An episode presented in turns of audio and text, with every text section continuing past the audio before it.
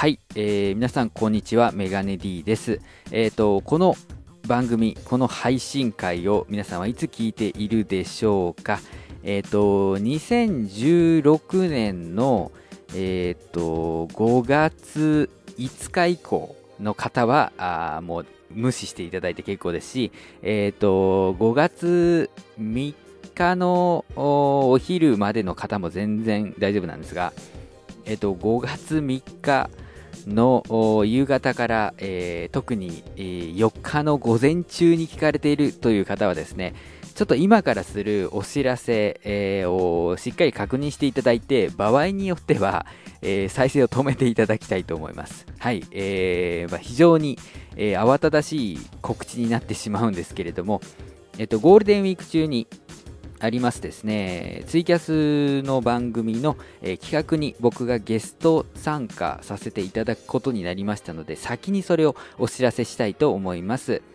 で、その参加する番組なんですけど、バタラジさんという、えー、番組でして、えっと、まあ、日曜夜に、えー、されている、まあ、ツイキャス番組なんですが、えー、こちらのですね、ゴールデンウィークの24時間ツイキャスという企画にですね、え参加させていただきます。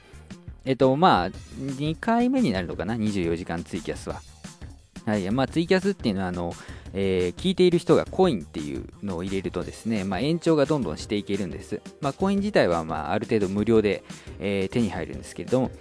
で、それをこう延長延長つないでいって、最終的に24時間、こう乾燥しようという、えー、企画になっております。えー、前回が17、18時間ぐらい行ったんですよね。で、今回はまあ24時間行こうということなんですけれども、まあその24時間こうぶっ通しでやるということでですね、まあ、バタラジーのメンバーさんだけではなくて、えー、まざまな、あ、基本、ポッドキャスターが中心かな。うん、あのネットラジオ配信者を中心にですね、えー、ゲストがどんどん入れ替わり、立ち替わり、えー、参加していく番組になるんですけれども、えー、そのですね、まあ、一枠というか、え1ブロックにですね、参加させていただきます。で、えーと、時刻がですね、えー、4日の正午12時からとなっております。あの予定なので、え、ー、と、まあ、もしかしたら前後する可能性もありますけどね。はい。で、え、ー、と、1時間の予定。なので、えー、5月4日の12時から1時の1時間。まあ、あの休日出勤をされている方も、お昼時間にね、お昼休憩に当たるかもしれませんが、その時間にあのゲスト出演させていただきます。えっと、企画をやる予定なんですが、何をするかっていうのはまだ未定なんですよね。あの、えっ、と、まあ、その何ですか、声をかけていただいた方に、えっ、と、まあ、こういうのはすぐできますけどというのはお送りしているんですけれども、まだ何をやるかは、まあ、わからないんですが、一応僕がうんと企画をね、持ち込ませていただいて、えー、それをやる予定となっております。で、ツイキャス番組なので、えっ、と、リアルタイムのコメントっていうのもね、うんと番組を盛り上げる要因になりますし、あと今回はもう24時間完走するというのが、えー、企画趣旨ですので、えっ、と、まあ、言わなくても、こう、バタラジを聞いていてね、えっ、と、コインを投入している人はいいんですけれども、まあ、うんと参加させていただく以上ね、えー、普段この僕の番組を聞いてくださっている方でもちょっと興味を持っていただけた方はですね、まあ、聞いていただいて、えー、可能なればあコインを入れていただけたら、えー、嬉しい限りでございますし、まあ、ここでですね、あメガネ D さんの力でコインがめっちゃ入ったぞみたいなことになったらですね、ちょっと恩が着せられると いうところでですね、うん、まあ、頑張りたいと思いますので、あの皆さんもご協力をお願いいたします。まああの生配信の番組っていうのは久々になるので、えー、っとどういう感じになるか分かりませんけれども、まあ頑張っていきたいと思います。はい、えー、がお知らせでございました。えー、まあ、このお知らせをしたいがための配信ですけれども、ちゃんと本編はしっかりご用意しております。それでは始めてまいりましょう。最高段放送。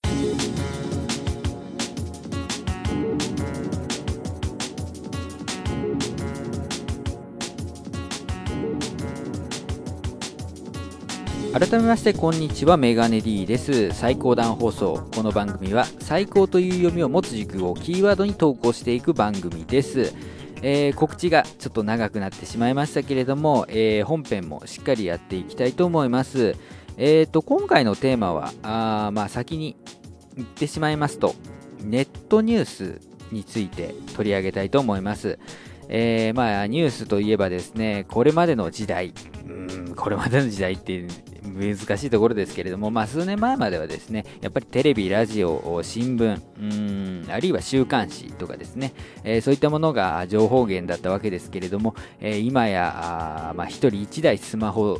PC を持つ時代になってきまして、えー、まあ、ニュースとか情報っていうのは、まあ、ネットで、え見るという方が多くなってきたんではないでしょうか。で、僕もね、ネットニュース、よく見るんです。で、実際は新聞も、えっ、ー、と、今、一人暮らしをしているアパートでは撮ってませんし、まあ、読みたくなった時には、こう、図書館に行って読むという形になっているんですけれども、じゃあ、えー、そんなあニュースを得る情報源が、すべてネットニュースになっているというのを果たしていいのかどうなのかというのを改めて考えてみたいと思います。えー、今回の最高段放送のテーマは再び考えるの最高でネットニュースのメリットデメリットです。それでは最後までよろしくお願いいたします。お笑い芸人ブソンのラジオ100%は充実した毎日を送る日々中を目指すために皆さんと一緒に準備していこうというラジオ番組です。毎月第1第3日曜日夜10時30分からの30分。週替わり MC とともに FM 浦安からお送りしております。これを聞けば皆さんも充実した毎日が送れるぞ。いやでも送れないかも。いややっぱり送りたいよ。でも送れないかも。いややっぱ送りたいよ。いや送れないかも。いや送りてー。よはい本編です。えー、まあネットニュースのメリット、デメリットということでですね、まあ、それぞれ上げていきたいと思うんですけれども、皆さんどうですかね、えー、読まれたりしてますでしょうか？まあ、ネットニュースって一口で言ってもいろんな、まあ、サイトとかサービス提供元があるわけなんですけど、まあ、僕は Yahoo ニュースが中心ですかね。うんと、あと、あの、アプリ版の Twitter のね、なんかトレンドになってるニュースみたいなところとかは、こう、まあ、目を通すようにしてますね。はい。で、そういうネットニュースなんですけれども、えー、まあ、じゃあ、もう早速メリットに入りましょうかね。えー、メリットその1、情報ソースが多様になっているということです。あの、まあ、今まで、のニュースを得る情報源としてですね、まあ、テレビ、ラジオ、新聞ってあげましたけれども、ネットニュースっていうのも元をたどればそこなんですよ。ね、えー、ヤフーニュースって言っても別にヤフーがニュース出してるわけじゃなくて、えー、いろんな団体とか会社がですね、えー、提供している記事を、まあ、ヤフーを通じて見るという、え感じになっているわけですよ。ツイッターもそうですよね。で、まあよく見ると、えっ、と、なんとか新聞とか、えー、なんとかテレビとか、なんとか、え、ドットコムとかね、そういうのが出ているわけですけれども、まあ、それが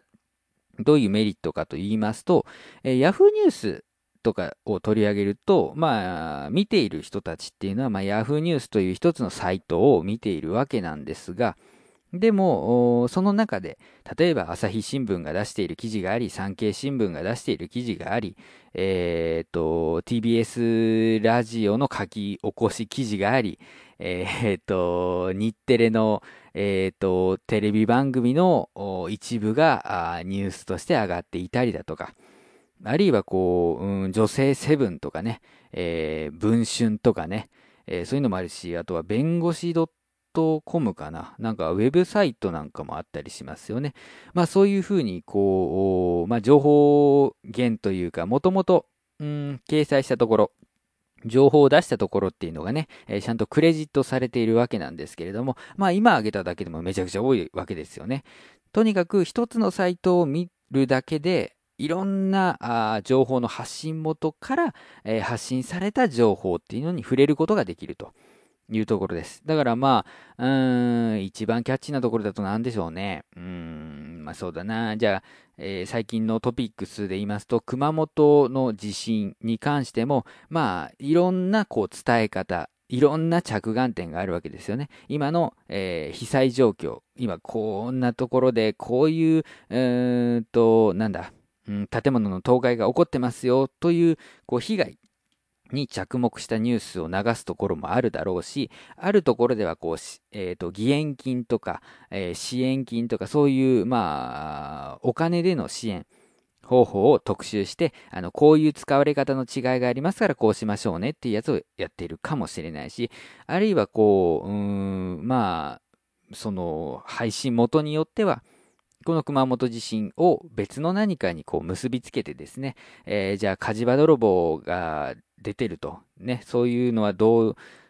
対応すればいいんですかっていうのもあるだろうし、え、ー、と、じゃあこの地震に対して、え、ー、と、まあ、正解、えー、経済界っていうのはどういう動きがありますかっていうふうにですね、まあ、何かとセットにして報じているところもあるでしょう。まあ、とにかくそういうふうに、うんと、一つのニュースでもいろんな見方がされているっていうのをこう、まあ、読み比べることができるわけですよね。なので、こういう情報ソースがいっぱいあるっていうのは非常にいいと思います。で、あと、まあ、ネットニュースだと、まあ、日本全国、あるいは、まあ、世界でもね、アクセスができますけれども、その、ネットでどこでも読めるんだけど、あの、ローカルな内容も扱ってくれたりするんですよね。で、あの、情報ソースのところを見てみると、あの、山陽新聞とかね、あるわけですよ。お地元の新聞も上げていると思うわけですが、あと、琉球タイムズでしたっけね。あの、沖縄の、えっ、ー、と、新聞ですけれども、まあそういう、えっ、ー、と、地方の、うんと新聞とかも出しているわけですよね。あるいはこう、なんだろう、ガジェットを紹介しているすごい若者向けのサイトも記事を提供していたりしてですね。まあとにかく、いろんなところが出している。個人のブロマガとか、えっ、ー、と、なんだろう、うん、コラムみたいなのを流しているニュースサイトもありますよね。まあ、とにかくそんな感じで、いろんな、えー、情報を得ることができるというのは、まあ、最大のメリットでしょう。で、それから、あまあ、それに関連する形で様々な見解、立場を知れるというところがあると思います。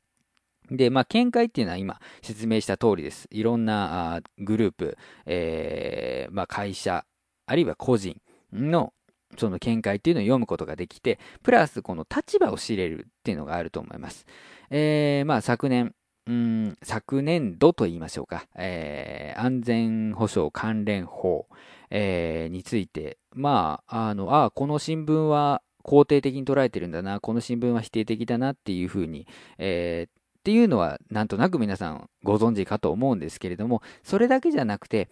あじゃあ、あの、じゃあ今世界的にこう対策を取らなければいけないのか、いや、取らなくてもいいのかっていう、すごいこう枝葉の部分、うんと細かいところの見解っていうのはやっぱり各社、えー、違うわけですよね。うん。まあ特に新聞ですけれども、そうなってくるとこう、自分がこう読むべき新聞とかっていうのは大体決まってくるだろうし、あるいはこう、まあ、自分の意見とは全然違うからこそこの新聞を読もうとか、あの、相反する意見の2紙をこう読もうとか、そういう選択もできますよね。その新聞の持っている立場とか、あるいは強みとかね、そういうものを、えっ、ー、と、まあ、ネットニュースでパラパラっと見ることによって知ることができると。えー、ありと思います。まあ、なんだろう。まあ、毎日新聞とかだったら、医学系の記事が強いとか、そういうのもありますよね。はい、そういうので、まあ、立場を知れるというのも、まあ、でかいかなと思います。で、3つ目の利点なんですが、わからない言葉をすぐに調べることができると。まあ、テレビ、新聞でももちろんその手元のね、スマホ、パソコンで、えー、調べることはできるんですけれども、やっぱりこう、まあ、流れていくテレビだったりとか、まあ、新聞でも、こうわざわざ入力してっていうの結構めんどくさいんですよね。流しちゃったりするんですけれども、まあネットニュースだったらこうね、そこをわからない言葉選択してしまえば、これを Yahoo で検索します、Google で検索しますっていう風になりますから、あ、検索エンジン同じだな。まあとにかくそのわからない言葉っていうのをすぐに調べることができる。えー、簡単にね、調べることができるっていうのはまあメリットでしょう。えー、それから4つ目のメリットとしては、情報の速さが上げられると思います。うんと、まあ、新聞だったら、こう、印刷の時間っていうのがどうしてもラグがありますし、テレビでもこう、まあ、速報を出すにしても、やっぱテロップ作って台本書いてアナウンサーに渡して、で、そういう枠を取ってという形になるので、多少時間がかかります。まあもちろん、うんと、この時間にこういうことが起こりますよっていうのが事前に分かっているのであれば、まあね、え、ある程度は対応できますけど、まあどうしてもちょっと時間の、まあ、ロスがあるわけです。で、それはもう雑誌とかで言ったら、もっと長いですよね。週刊誌とかだったら。まあ、それに比べて、えー、とにかく、まあ、デジタル版として出せるので、まあ、情報が早いというのが挙げられると思います。で、まあ、雑多にそういう、うんと、情報源があるわけですから、まず一方でとりあえずの概要をポンと出した後に、詳しい内容はまた報じるみたいなこともできるので、まあ、ざっくり、えー、今何が起こっているの？をリアルタイムに何が、どこで、どういうふうに起こっているの？というのが知りたい場合は、まあ、えー、ネットニュースというのは非常に、えー、ありがたい存在ですよね。で、え続いてのメリットは、えー、読んだ人のコメントを見ることができるというのがあると思います。えー、まあ、これも Yahoo ニュースか。Yahoo ニュースだったら、あの下にね、えっと、あれは Facebook ですか？のアカウントでログインするとコメントを残すことができますよね。えー、ツイッターでもこう話題になっているニュースとかだったらその関連のキーワードで検索した結果がずらっと並んで、まあ、その、えー、ニュースで取り上げられているキーワードについてつぶやいている人の、まあ、ツイートを見ることができるわけです。こうしてまあうんとある新聞社、テレビ、えー、雑誌なんかがこう報じたニュースだけではなくて、そのニュースを受け取った人たちがどういう反応をしたのか、どういう感想を持っているのかというのも一緒に知ることができると、うん、まあ、いうのがありますよね。だから、それを見て、あの、ああ、こんなこと起こってるのかっ、つってコメント欄見たら、この記者は信用できねえぜっていうコメントがずらーって並んでて、あ、そうなんだっていう のがあったりとか、うん、あと、あの、すごい権威のありそうな人がコメントを出してるんだけど、いや、この人実はそうでもないよみたいなのがあって、あ、そうなのかってって自分で調べたら、あこのニュース大嘘やなっていう時があったりするわけですけど、まあそういうふうに、うんと、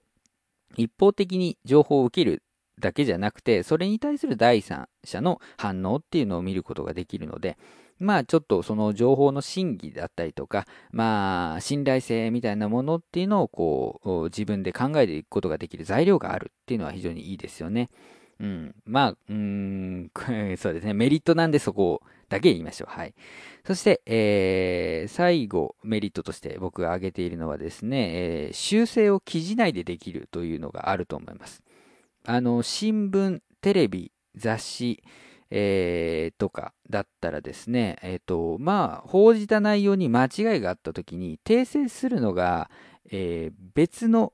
記事というか、うん、後日改めてとか、えっ、ー、と、番組の最後に改めて訂正をして謝罪という形になりますよね。だから、仮にその新聞の切り抜き、雑誌の切り抜きとか、あとそのネットニュースのニュース部分だけをこう切り取って、えー、勝手に動画サイトに上げる人がいたとか、そういう状況になった時に、訂正がなされないままの情報が出てしまうんですよね。で、その結果被害を被る方とかが出てきてしまうんですけれども、えー、ネットニュースの場合は、まあ、うんとその記事の内容をこう、まあ、追記の形で修正することができるので、同じ URL、同じページ内で、えー、修正ができるわけですよね。まあこれは非常にありがたいというか、ある程度こうバーって拡散しちゃった後でも、あのー、まあリンク元をたどればちゃんと、あ、あのー、あ、これ誤報だったんだとか、勘違い、ここ間違いだったんだっていうのはわかりますから、まあそういう、うんと、まあ軌道修正みたいなことができるというのが、まあメリットかなと思っております。はい、今までこうメリットを上げてきました。まあこれ以外もまあ比較的無料のものが多いとか、えー、あとは何でしょうね。うーんと、場所を取らないとか、まあそういったものも挙げられると思います。では、ここからデメリットね、今まで聞いてきたやつだとなんかね、もうネットニュースだけでいいのか、じゃないかなって思うかもしれませんけど、デメリットもたくさんあります。まず一つ目、信頼性が確保できません。はい。情報源が多数あるということは、うんと、その情報源の信頼性っていうものが、まず考えられますよね。えっ、ー、と、論文とかをこう普段読んでいる方だったら、新聞は一応引用文献として使うことができるんですけど、テレビ番組とか、ウェブサイトはちょっとあんまりっていう、テレビ番組無理ですね。ウェブサイトはものによるかな。公的機関だったらいけるけど、っていう感じなんですよ。だから、うんと、ネットニュースをソースとして、レポートとか論文を書くと、多分、不可。ね、大学生だったら、こう、単位もらえないよっていう感じになることが多いんじゃないかなと思うんですけど、信頼性がないんですよね。うん。まあ、極端な話、その、じゃあ、ヤフーニュースに載ってることって、そのヤフーが見て、あ、これ本当ですね、嘘ですねって判断してるかって判断してるわけがないんですよね。で、それは他のサイトとかも一緒だと思うんですけど、結局その情報ソースの責任で出してるから、まあ、大嘘とか、うんと、こう、誘導している、意図的にね、えー、記事とか、まあそういうのがあるんですよね。だから、うん、嘘か本当かわからない。その読んだ人が判断しなきゃいけないし、えー、まあそれを根拠として他の人に言ってもいけないっていう感じなんですよ。まあ、一応新聞社はまあ、名前出して載せてるわけですから、ある程度信頼できるものを載せていると信じたいですし、あと、まあ、新聞のね、本誌と同じ内容を基本的には載せているので、うん、まあ、ある程度は信用してもいいかなと思うんですけれども、まあ、どこまで行ってもネットニュースである限り信頼性は確保できません。で、それから、えー、情報の質よりもタイトル重視になるというのがあると思います。えっ、と、まあ、新聞、テレビ、雑誌、えー、だと、うん、まあ、広告というのが入りますよね。えっ、と、広告欄の部分とか、まあ、CM とかでしょうか。で、そういうところっていうのは、まあ、うんと、なんていうの？つけとけばさ、あのー、普通に流れるし、目に入るし、で、えー、ちゃんとその、うんと制作の時点でお金をいただいているわけですよね。スポンサーだったりするわけですから。なんであんま関係ないんですけど、ネットニュースとかの場合、その閲覧数に応じてお金が入ります。それが運営資金になりますっていう形式になっているんですよね。なんで、こうまとめてもらっているわけじゃないので、まあ、とにかくアクセス数を稼いだ方がいいよなという傾向が見られる、まあ、特にウェブサイト系かな。うん。が多くてですね、結果、その内容すっかすかとか、なんで、えー、タイトルだけはものすごく仰々しいとか、あるいはもうミスリードを、あのー、狙っているかのようなものがやっぱり、うん、多くなってしまうんですよね。あのー、まあ、これスポーツ紙が昔からやってたけど、ノーバン始球式とかさ、あの男諸君がこう、空目をしそうになる、あの、タイトルつけたりしますけど、そういうのがあったりするわけですよね。えっ、ー、と、〇〇議員が、えー、発言、なんとかかんとかって言ってるけど、よく読んだら全然違うとかね。まあ、そういったものが、うん、新聞よりもよりひどくなる。テレビよりもよりひどくなっている印象がありますね。うん。あと、これもちょっと余談になりますけど、ニコニコが出してるニュースあるじゃないですか。で、あの、ニコニコ動画とか、ニコニコ生放送とかの、その、プレイヤーの上の部分に、その、ね、ニコニコニュースで配信している、えー、ニュース記事のリンクみたいなのがパッてこう表示されていくんですけど、あのタイトルって別の人が多分つけてるんですよ。そのニュース記事を書いた人じゃない人がタイトルつけてるんですよね。だから内容が一致してないんですよ。あれね。だから、あの、不当に、あの、おい、あの、タイトル詐欺かよっていうコメントがついていたりして、かわいそうな気持ちになるんですけど、あの、そういうふうになんかね、うん、内容どうこうじゃなくて、こう、とりあえずクリックしたもの勝ちみたいな感じになってきて、どんどん情報の質とかが低下しているような気がしますね。はい。で、えー、3つ目が、責任の所在が不明確。はい。まあ、なんだろう。うーん、まあ、情報元によれば、うん、あの、なんだろう、書いたライターさんの名前、記者の名前、えー、載っているケースがありますけど、意外とね、載せてないところの方が多いですよね。うん。見てても、最後に格好付きでつけてるニュースっていうのは意外と少なくて。なので、まあ、言いっぱなしでいけるみたいな感じ。うん。で、その、ものが残るわけじゃないわけですよ。スクリーンショットとかはあるけど、その、新聞とかみたいに記事が残りましたっていうものでもないので、まあ、書いて話題になって、おい、これ大丈夫かってなった時に責任逃れでそのね、記事を全部消しちゃうみたいなことができるわけですけれども、まあそういう感じで、うんと責任がね、えー、どこにあるのか、で、どうやって取るのかっていうのが、まあ、どうしてもはっきりしないっていうので、まあこれもね、情報の信頼性に関わる部分ですよね。ある程度、こう、責任と誇りを持って、うん、書くべきものを、なんか適当な感じで、まあ、あの、間違ってたらごめんなさいでいいや、みたいな感じで書いてしまう人がいるというところがありますよね。はい。それから、えっ、ー、と、メリットの方で、記事の中で修正ができるというのを挙げましたが、逆にこれはデメリットでもあります。えー、読んだ時期によって、情報にばらつきがあるということです。だから、ある人が、あの、ネット記事を見て、あ、こんなニュースがあるんだっつって、えー、それをツイッターで拡散しました。で、それからしばらく経って別の人がそのツイートを見て、おちょっと読んでみようってクリックして、そのネットニュースの記事に行ったら内容が変わってたっていうことはまあ、往々にしてあるわけですよね。なので、この見る人がどういう時期に、えー、どういうタイミングで読むかによって情報にばらつきがあるというのは非常に、うん、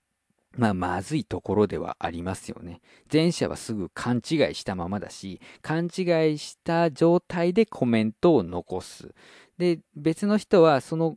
えっ、ー、と、ツイートから飛ぶんだけど、えー、その修正後のやつを見てるから、あ、この人、何とんちんかなこと言ってるんだろうな、みたいなことになってしまうというのでね。まあ、あの、その点、ちょっと怖い部分ではありますよね。だから僕あんまりニュース記事とかをツイートしたりするのはしてないんですけど、そういう怖さがあるからですね。はい。そして、えー、デメリットを一応挙げるのは最後なんですが、えー、個人の意見が全体の意見のようになりがち。はい。あの、ネットニュースというのは本当にいろんなところから記事が引っ張ってこられます。で、これがね、新聞とかテレビとかだったら、一応、あの、こうこう、こういう調査に基づきましてとか、こういう研究がありましてっていうのは、ちゃんと紹介するわけですよ。で、紹介されたら、じゃあそれをこう、えっ、ー、と、追っていけば、ああ、こういう調査か、っていうのがわかるんだけど、ネットニュースだとそこ省いちゃうところがいるんですよね。の、うーんと、あんまり質の高くない情報源、情報提供元の場合。で、そうなるとどうなるかっていうと、例えば、えー、なんとか、うんじゃあ、女優 A のこの発言に賛否両論みたいなのをやっているときに、まあ、こういう、え、ー、と、意見が寄せられてますって言って、あの、3の意見とピの意見を載せているんですよね。で、あ、50-50なのかなと思って、で、よくよく、こう、ちゃんと調べてみると、もう、なんだろう、3の方がもう、9割、P が1割みたいな場合もあるし、ひどい時には、あの、3、97%、P、3%みたいなのでも賛否両論って言っちゃえば、ね、50-50な感じになりますよね。あと、その、なんだろう、うと、女性に聞いた、こんな男は嫌だ、みたいなニュースあるでしょ？あの、くったらない。マイナビウーマンとかが出してる ごめんなさいですね。うん。まあ、こういうのを言うのは珍しいですけど、僕が。あの、そういうところが、まあ、出してる、よくわかんない、何の得があるのかわからない記事あるじゃないですか。ニュース、ニュースかな？あれっていうのなんですけど、あれってさ、結局、その最後にこう、情報のその集計結果みたいなのが出るけどさ、あれ読んでいくとさ、すげえ一部の人に聞いてんじゃん。で、その自社のサイト内でのアンケートですよっていうのもあれだし、うんと、そのサンプル数っていうのもめちゃくちゃ少なくて、こう社会調査とかうんと、ね、質問紙調査みたいなことをやっぱりしっかりやってきた人間とかからするとこれでこの結果を導き出すのは厳しいぞって思うわけですよ。思うんだけどでもそこ読まない人もいるしなんならそのサンプル数とかを載せてない悪質な記事もあるわけですよ。マイナビウーマンはその辺ちゃんとしてる。してるけど。うん。なので、なんかこう、その記者の、ライターの意見っていうのがちょっとかなり反映されるし、で、既存のあの新聞とかテレビとかのメディア以上にこう情報を意図的に隠すことができるしでその隠されていることに対してあんまり疑問に思わないですよね。うん、なんかこうねマスメディアだったらこう報道しない自由みたいなのが、まあ、一般的に使われるようになって、まあ、マスメディアが流す情報っていうのは、あの、隠されている部分もあるし、都合よく解釈されている部分があるんだっていう認識があるんだけど、ネット上のものだってそうだっていう認識がこう欠落するというか、うん。まあ、あの、気楽に読めるからこそ、なんかそ、本当はそこをちゃんとやっとかなきゃいけないところをこう、スルーしてしまうというかね、読み手が。あそういう部分があるんじゃないかなと思っておりまして。うーん、まあこれもまあ信頼性とか情報の質に関わりますけど、それが、あまあ、なかなか確保できないんじゃないかなと思います。一意見が、こう、全体の意見というふうにね、えー、曲げられていることもあるでしょう。はい。まあ、そういったものがあると思います。で、まあ、あえてデメリットとして挙げるところでもないですけど、あの、定期的に新聞がうんと、届かないと、あれですね。あの、お掃除の時に困りますね。あの、油を使った料理の後にちょっと油拭き取りたいなっていう時に、こう、適切なものがないとね、いうのがあったりとか。うん。あとは何だろう、こう、テレビだったら、この、あテレビ、ラジオもそうですけど、あの、イントネーションを教えてくれるわけなんですが、イントネーションがわからないから、最近よくニュースになっているこの言葉の正しい発音がわからないみたいなね いうことが、ね、まあ、ネットニュースであったりしますけれども、まあそういうのがデメリットになるかなと思います。はい、以上、メリット、デメリット紹介してきましたけれども、いかがでしょうか？皆さんもまあ読んでいて、えー、思うところはあるでしょうし、うん、まあネットニュース、それから今までのメディア、それぞれの良さ悪さっていうのはあると思うんです。で、だからこそ、こう、うまく付き合っていくというか、えー、情報の受け取り手である我々っていうのが、こう、しっかりね、えー、そういう特性っていうのを理解して、えー、まあ、騙されたりっていうとなんかすごい敵対関係 になってしまうので、あれですが、まあ、うんとね、うまく使い、うまく使われる、うん、まあそういう付き合い方、をやっていきたいですよね。はい、えー、今回の本編は以上です。ファンキーネットレイディオは YouTube、サウンドクラウド、ポッドキャストにて毎週日曜日配信中。ファンキーでいやらしくて真面目なシンガーソングライター浅川隆が一人でベラベラ喋ったりミュージシャンをはじめいろんなジャンルのゲストをお迎えしてお届けする「グッゴー!」で「ハン!」なラジオでございますリスナーのリクエストにお答えする弾き語りなんかやっちゃったりしてねファンキーネットレイディオは毎週日曜日配信中お時間のある時にぜひぜひ聞いてくださいファンキーネットラディオ最高段放送ではリスナーの皆様からのメールをお待ちしております。えー、番組へのご意見ご感想を取り上げてほしいテーマなど何でも OK です。メールアドレスはすべて小文字で最高段アットマーク Gmail.com saikohdan アットマーク Gmail.com です。えー、ツイッターにはハッシュタグもご用意しております。ハッシュ最高段、最高はカタカナで段は漢字となっています。こちらをつけてツイートしていただけますと、えー、拾えますので、よろしくお願いいたします。えー、それでは、えっ、ー、と、一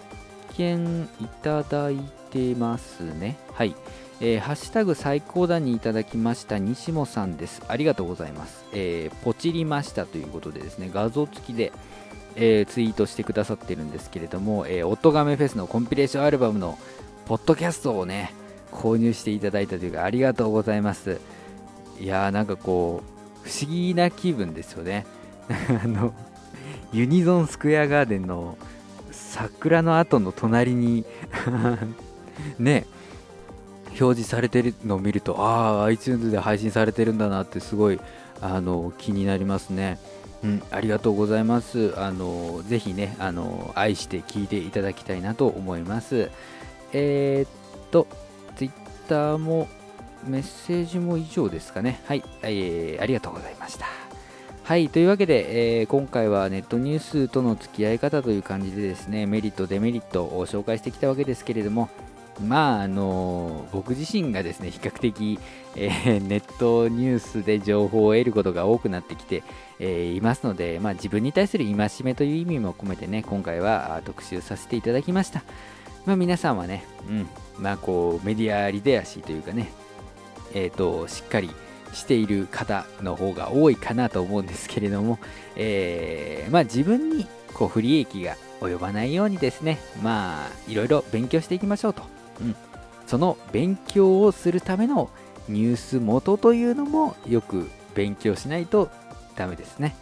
はい、えー、そんなわけで最高段放送は今回以上でございます。えー、バタラジの、えー、24時間ツイキャスよろしくお願いいたします。えー、4日の正午から出演させていただきます。えー、お時間ある方はどうぞお付き合いください。えーと、あとお知らせとしては、えーと、音ガンフェスコンピレーションアルバム2015、えー、iTunes ストア、Amazon MP3 などで、えー、販売中でございますので、ぜひ、えーと、ご購入ください。えー、次回以降の音ガメフェスの運営資金となりますので、はい、よろしくお願いいたします。あとはそうですね、えっ、ー、と、ハルさん、DY さんのシングルとかアルバムとかが、あのー、ね、同じく各種ダウンロード